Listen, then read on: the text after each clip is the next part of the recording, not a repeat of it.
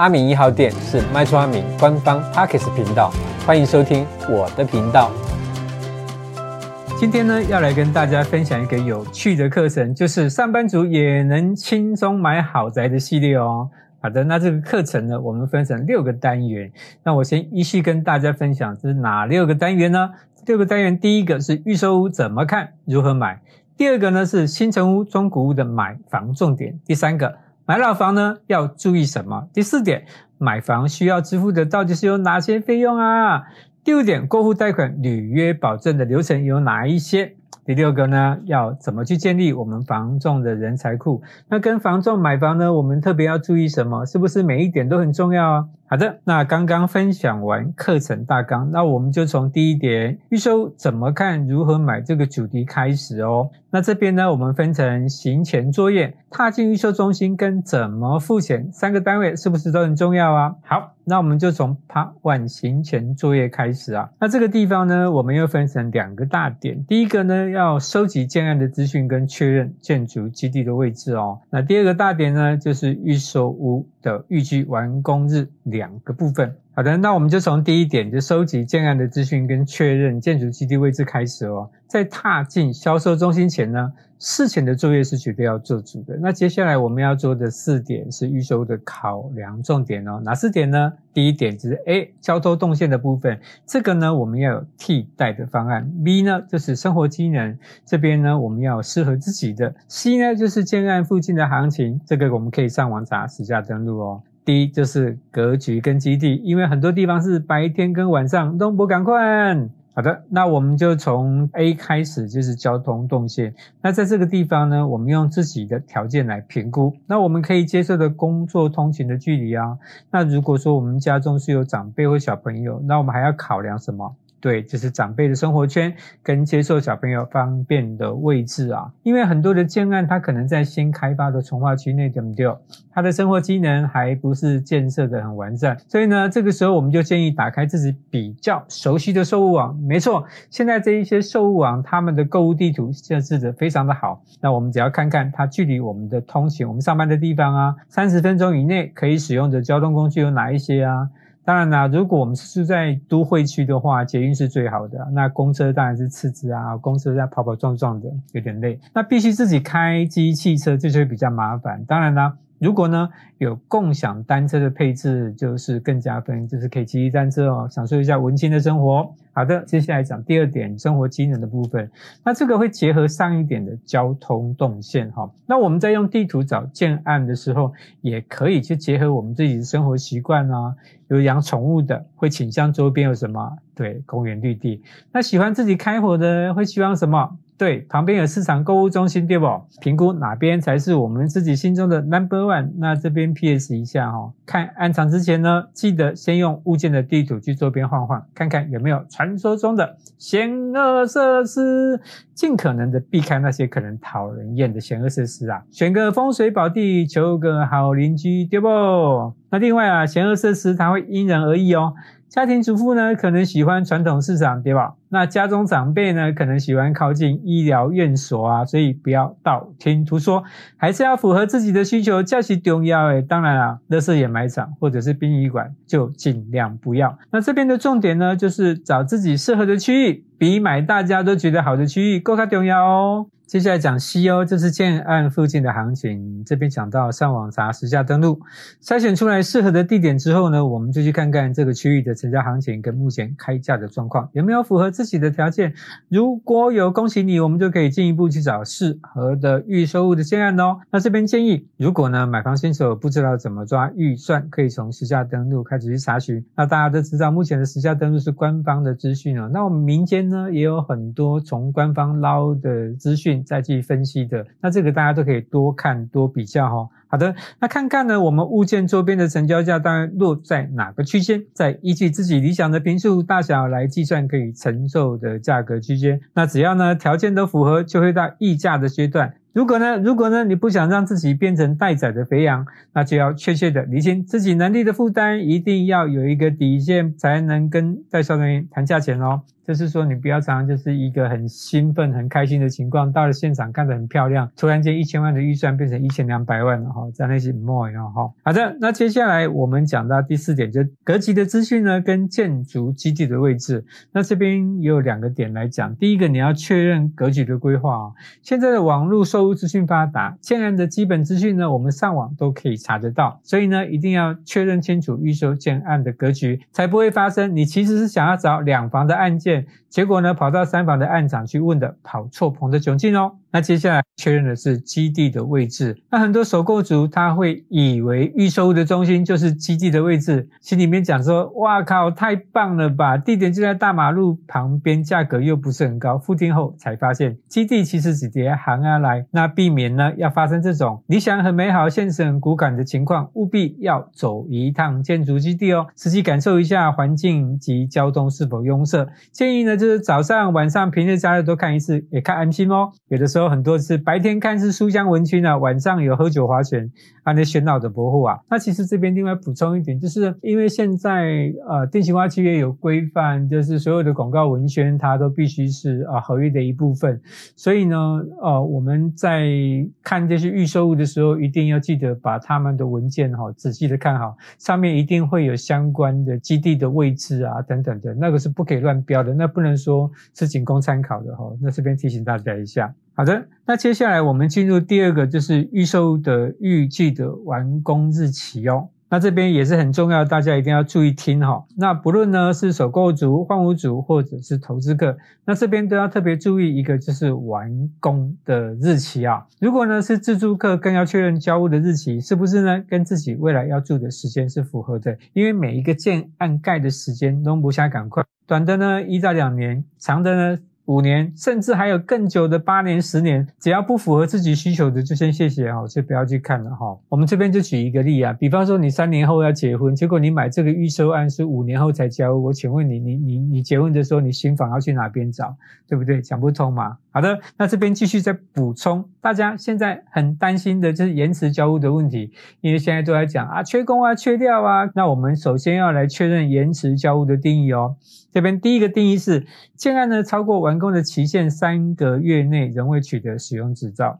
那第二个呢是建商取得使用执照六个月内没有通知买方进行交屋，这两种情况呢都构成延迟给付的情形，买方可以要求解约的哦。那当我们买方要求解约的时候呢，建商除了应将买方已缴的房地价款退还之外呢，他还要赔偿违约金。那当然了，除非是受天灾地变等不可抗力之事由，或因政府法令变更或其他巴拉巴拉巴拉不可归责于卖方的事由状况哈，那建商才可以延期交屋，而且呢，这时候他是不用负担赔偿责任的哦。那消费者也不能要求解约跟违约金。那这边讲，比方说啊，地震啊、火灾啊、战争啊，挖到史前遗物啊，大家不知道？像很多从化区吼，挖到了一些文化的古迹什么的，就卡在那边了哈。那都有这些。马上就衰哈，那接下来我们讲延迟交屋的法则哦。依定型化契约规定呢，建商应按照买方已经缴交的房地价款，依逾期的日数每日万分之五计算延迟利息给买方哦。那这个部分要特别注意，是按已缴的金额计算，不是按买卖的总价款哦。也就是说，你今天是缴了五十万，那是五十万的五趴，不是总价五百万的五趴哦。这边要特别注意。好的，那再来讲到就是说违解约的罚则部分哦。假设呢预售屋的总价是新台币两千万，那建商如果要付的违约金，它就是三百万，它是以总价款的十五趴为上限。可是啊，是以买方已经缴纳的金额为上限哦。如果呢，买方缴交的金额是两百万，那建商他赔偿的上限就是两百万以内哦，就不会是十五趴的三百万哦。这边大家要注意哈。好的，那接下来我要讲两件事情，这是很重要的哦，这是买方的权益哦，这个一般人不太愿意讲的哈。那今天阿明要这边破题跟大家讲哈。第一个呢是买方是可以不同意解约的哦。什么叫做买方可以不同意解约？近期呢有很多的预售案，它延迟了很长的时间都没有交屋，那建商呢他也没有依照合约去赔偿你的延迟利息，那反而他会说啊，我们这个建造哦要展延，那呢要求买方就是签约同意延后交，或者是他直接赔你合约的总价的十五趴，他想买回你的房子啊。但是这个地方大家注意哦，只要是买方不同意的话。那就不可以解除契约，而建商呢，他就要继续付你延迟的利息哦。这个地方如果有问题的话，就是不要怀疑，就是马上去地震局消保单位申诉的对外了哈。那第二个呢是法律没有允许消费者有抛弃合法权益的规范哦，也就是当建商要求消费者要配合修改买卖的契约，这时候呢，大家务必千万要记得，不要让建商用不合理的条件。改变消费者应有的保障权益哦，也就是刚刚讲的，有发现自己的权益受损，直接收证向各直辖市、县市政府的消费者服务中心或呢消保官申诉处理的对吧？好的，那我们进入 Part Two，就是踏进预售屋的中心哦。那踏进预售中心，就是各位买房挑战的开始。关于呢建案怎么看，也是一个很大的小问呐。那可以从下面的四大方向来评估，哪四大呢？第一个是土地的使用分区，第二个呢是房型配置跟电梯的数量，第三个平数跟公设比，第四个呢就是物件的基本资料。好的，那我们就从第一个开始，就是土地的使用分区。土地的用途会影响。价格跟周边的环境。那首先呢，我们要了解这个建案是住宅用地、商业用地还是工业用地。那以商业区来说呢，它的周边会有很多的商业环境，例如啊，办公大楼啊、特种营业场所啊。那以工业区来讲，可能呢会有工厂废弃物跟环保相关的问题。住宅区雄厚对不对？好啦，那这边有一个重点哦，不管呢是什么区，只要是住宅使用，水电、瓦斯、地价、房屋税，哒哒哒哒。弄赶快，那有些呢预售屋属于住商混合的类型，一半呢登记办公室，一半呢纯住宅。那一般来说，大部分的民众还是会倾向单纯一点的大楼啦，避开进出人口复杂的物件。那以目前的房市氛围来说呢，买到工业区住宅的几率不高。但还是要建议不要只是听说，现场呢实地勘察一下才是最重要的哦。好的，那我们讲第二点，就是关于房型配置跟电梯的数量。那这边又分成两个，一个呢是房型的配置，另外一个是梯户比。那房型配置主要是用在评估建案的房型的稀有度上。假设呢，你今天喜欢的地区，它主推的都是两房的建案，但你看的建案刚好是推少量的三房的物件。那除了呢适合自己以外，那你以后要转手呢，也会因为这个地方没有三房的，就是比较稀少。那买方呢，可以选择的机会就会比较少，是不是成交的机会就会比较大，而且价格买开户哦。好的。那我们讲第二个就是梯户比。我们常说的梯户比呢，就是一个楼层有几个用户共用一部电梯，而电梯的数量会影响的是公设比跟后续维护的费用。那通常我们可以接受的梯户比呢，是在一比三或一比四，就是三到四户配一部电梯啊。太多的用户共用电梯会让什么？对，等待的时间变很长。那如果发生故障，那就伤脑筋啊。好。那我们讲第三点，皮数呢跟公社比，哎，这个是有点让人心情开始不美丽起来了。好的，口袋深度决定你的坪数大小，总坪数那影响总价，那室内的坪数会影响可使用的面积，公设比呢会影响多少坪数是公共的空间呐、啊，反正这一些都跟我们的口袋有关系哦。那现在的建案呢，公设比都在三十八以上，越多的公设代表维护的成本越高。那在公设中呢，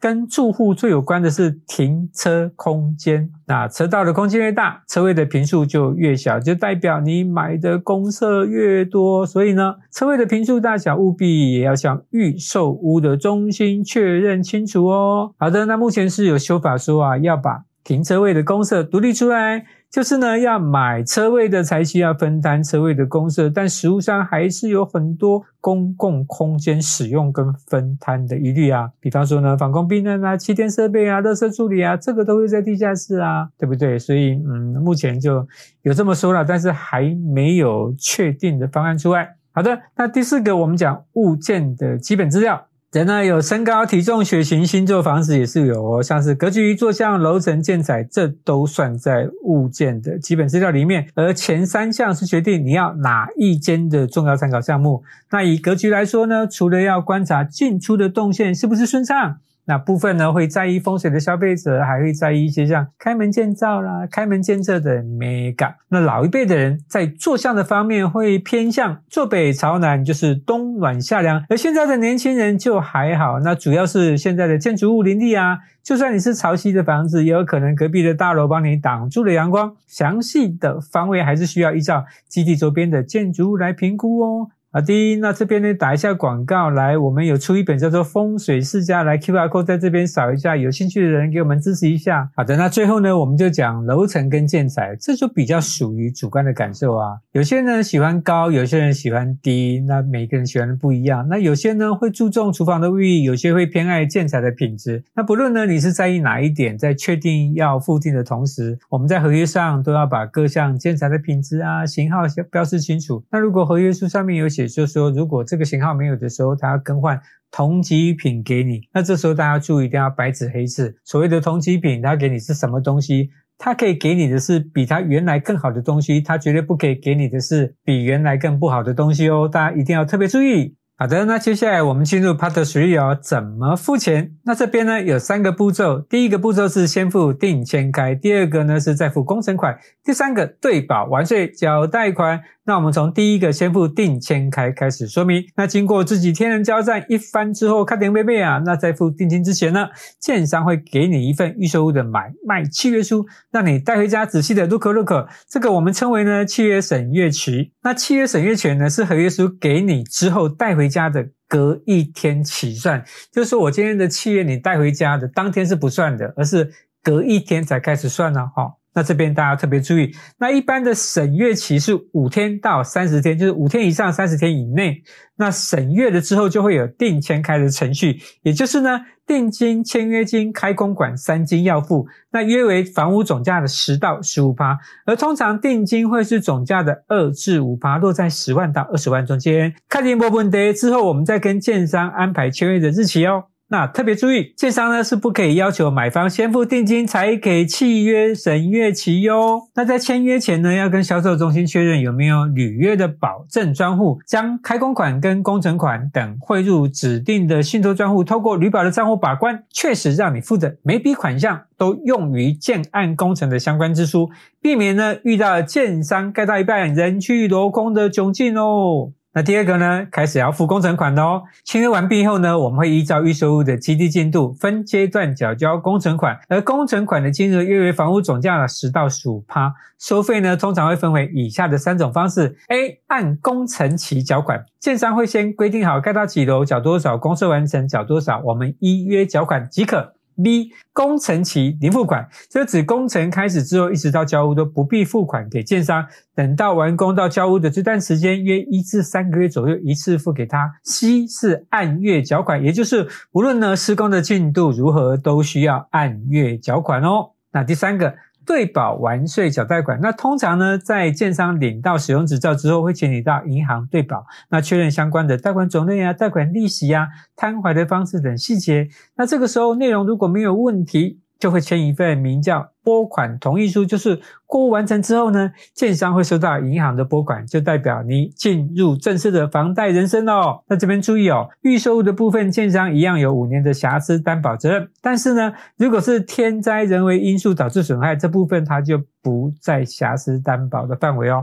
那比较会有争议的呢，就是二次施工或者是房屋修缮的问题啊，因为这部分它会有比较客观判断有没有动到结构体水电管线呐、那通常我们实务上我们会建议。也就是说，我们今天在做客变的时候，第一个我们可以找建商的施工团队来处理。那只要是建商他们来处理的话，通常都不会有什么大问题。那第二个呢，就是说你今天要在施工之前呢，那你也可以先跟建商他们的公务部门确认，我今天做这个部分，它会不会影响到它的水电管线的问题？哈，那这几个问题都先确认的话，那之后就比较不会有争议啊。哈，那这边 PS 一下啊，我们预售屋定型化契约的第十三项，买方有权保留总价五趴的交屋保留款。如果呢，建商以个别磋商条款来规避责任，订定呢对消费者不利的契约条款，例如将交屋保留款个别磋商到房地总价的五趴以下，这时候民众都应要求修改或者拒绝签约，不要硬杠，默默的去申诉就好。那刚刚其实有讲到，法律没有允许消费者抛弃合法权益的规范，所以就是还是那一句，不要硬杠，默默的去申诉就好，一定要去申诉哦。好的，那前面肉肉等的内容，每项都是防呆措施的关键。最后再帮大家重点整理一下，签约前呢，务必要确认的五个点。第一点，建商有无取得建造，没有取得建筑执照就是违法贩售。第二点，是否有载明房屋的开工、完工、交屋的时间。第三个，房屋呢保护范围内的修缮对接窗口，是虾米人，通常是他们的公务单位哈。第四个，房屋保护期限的起算日。第五个呢，就是交屋前的瑕疵修缮义务，上面五点缺一不可。那最后呢，我们再附上一个。建商履约保证的评鉴，这个 QR code 大家扫一下，诶，这就是一个阿明版的建商履约保证的评鉴。喜欢我的频道，请分享给更多人知道；不喜欢我的频道，请让我知道。阿敏一号店，我们下回见。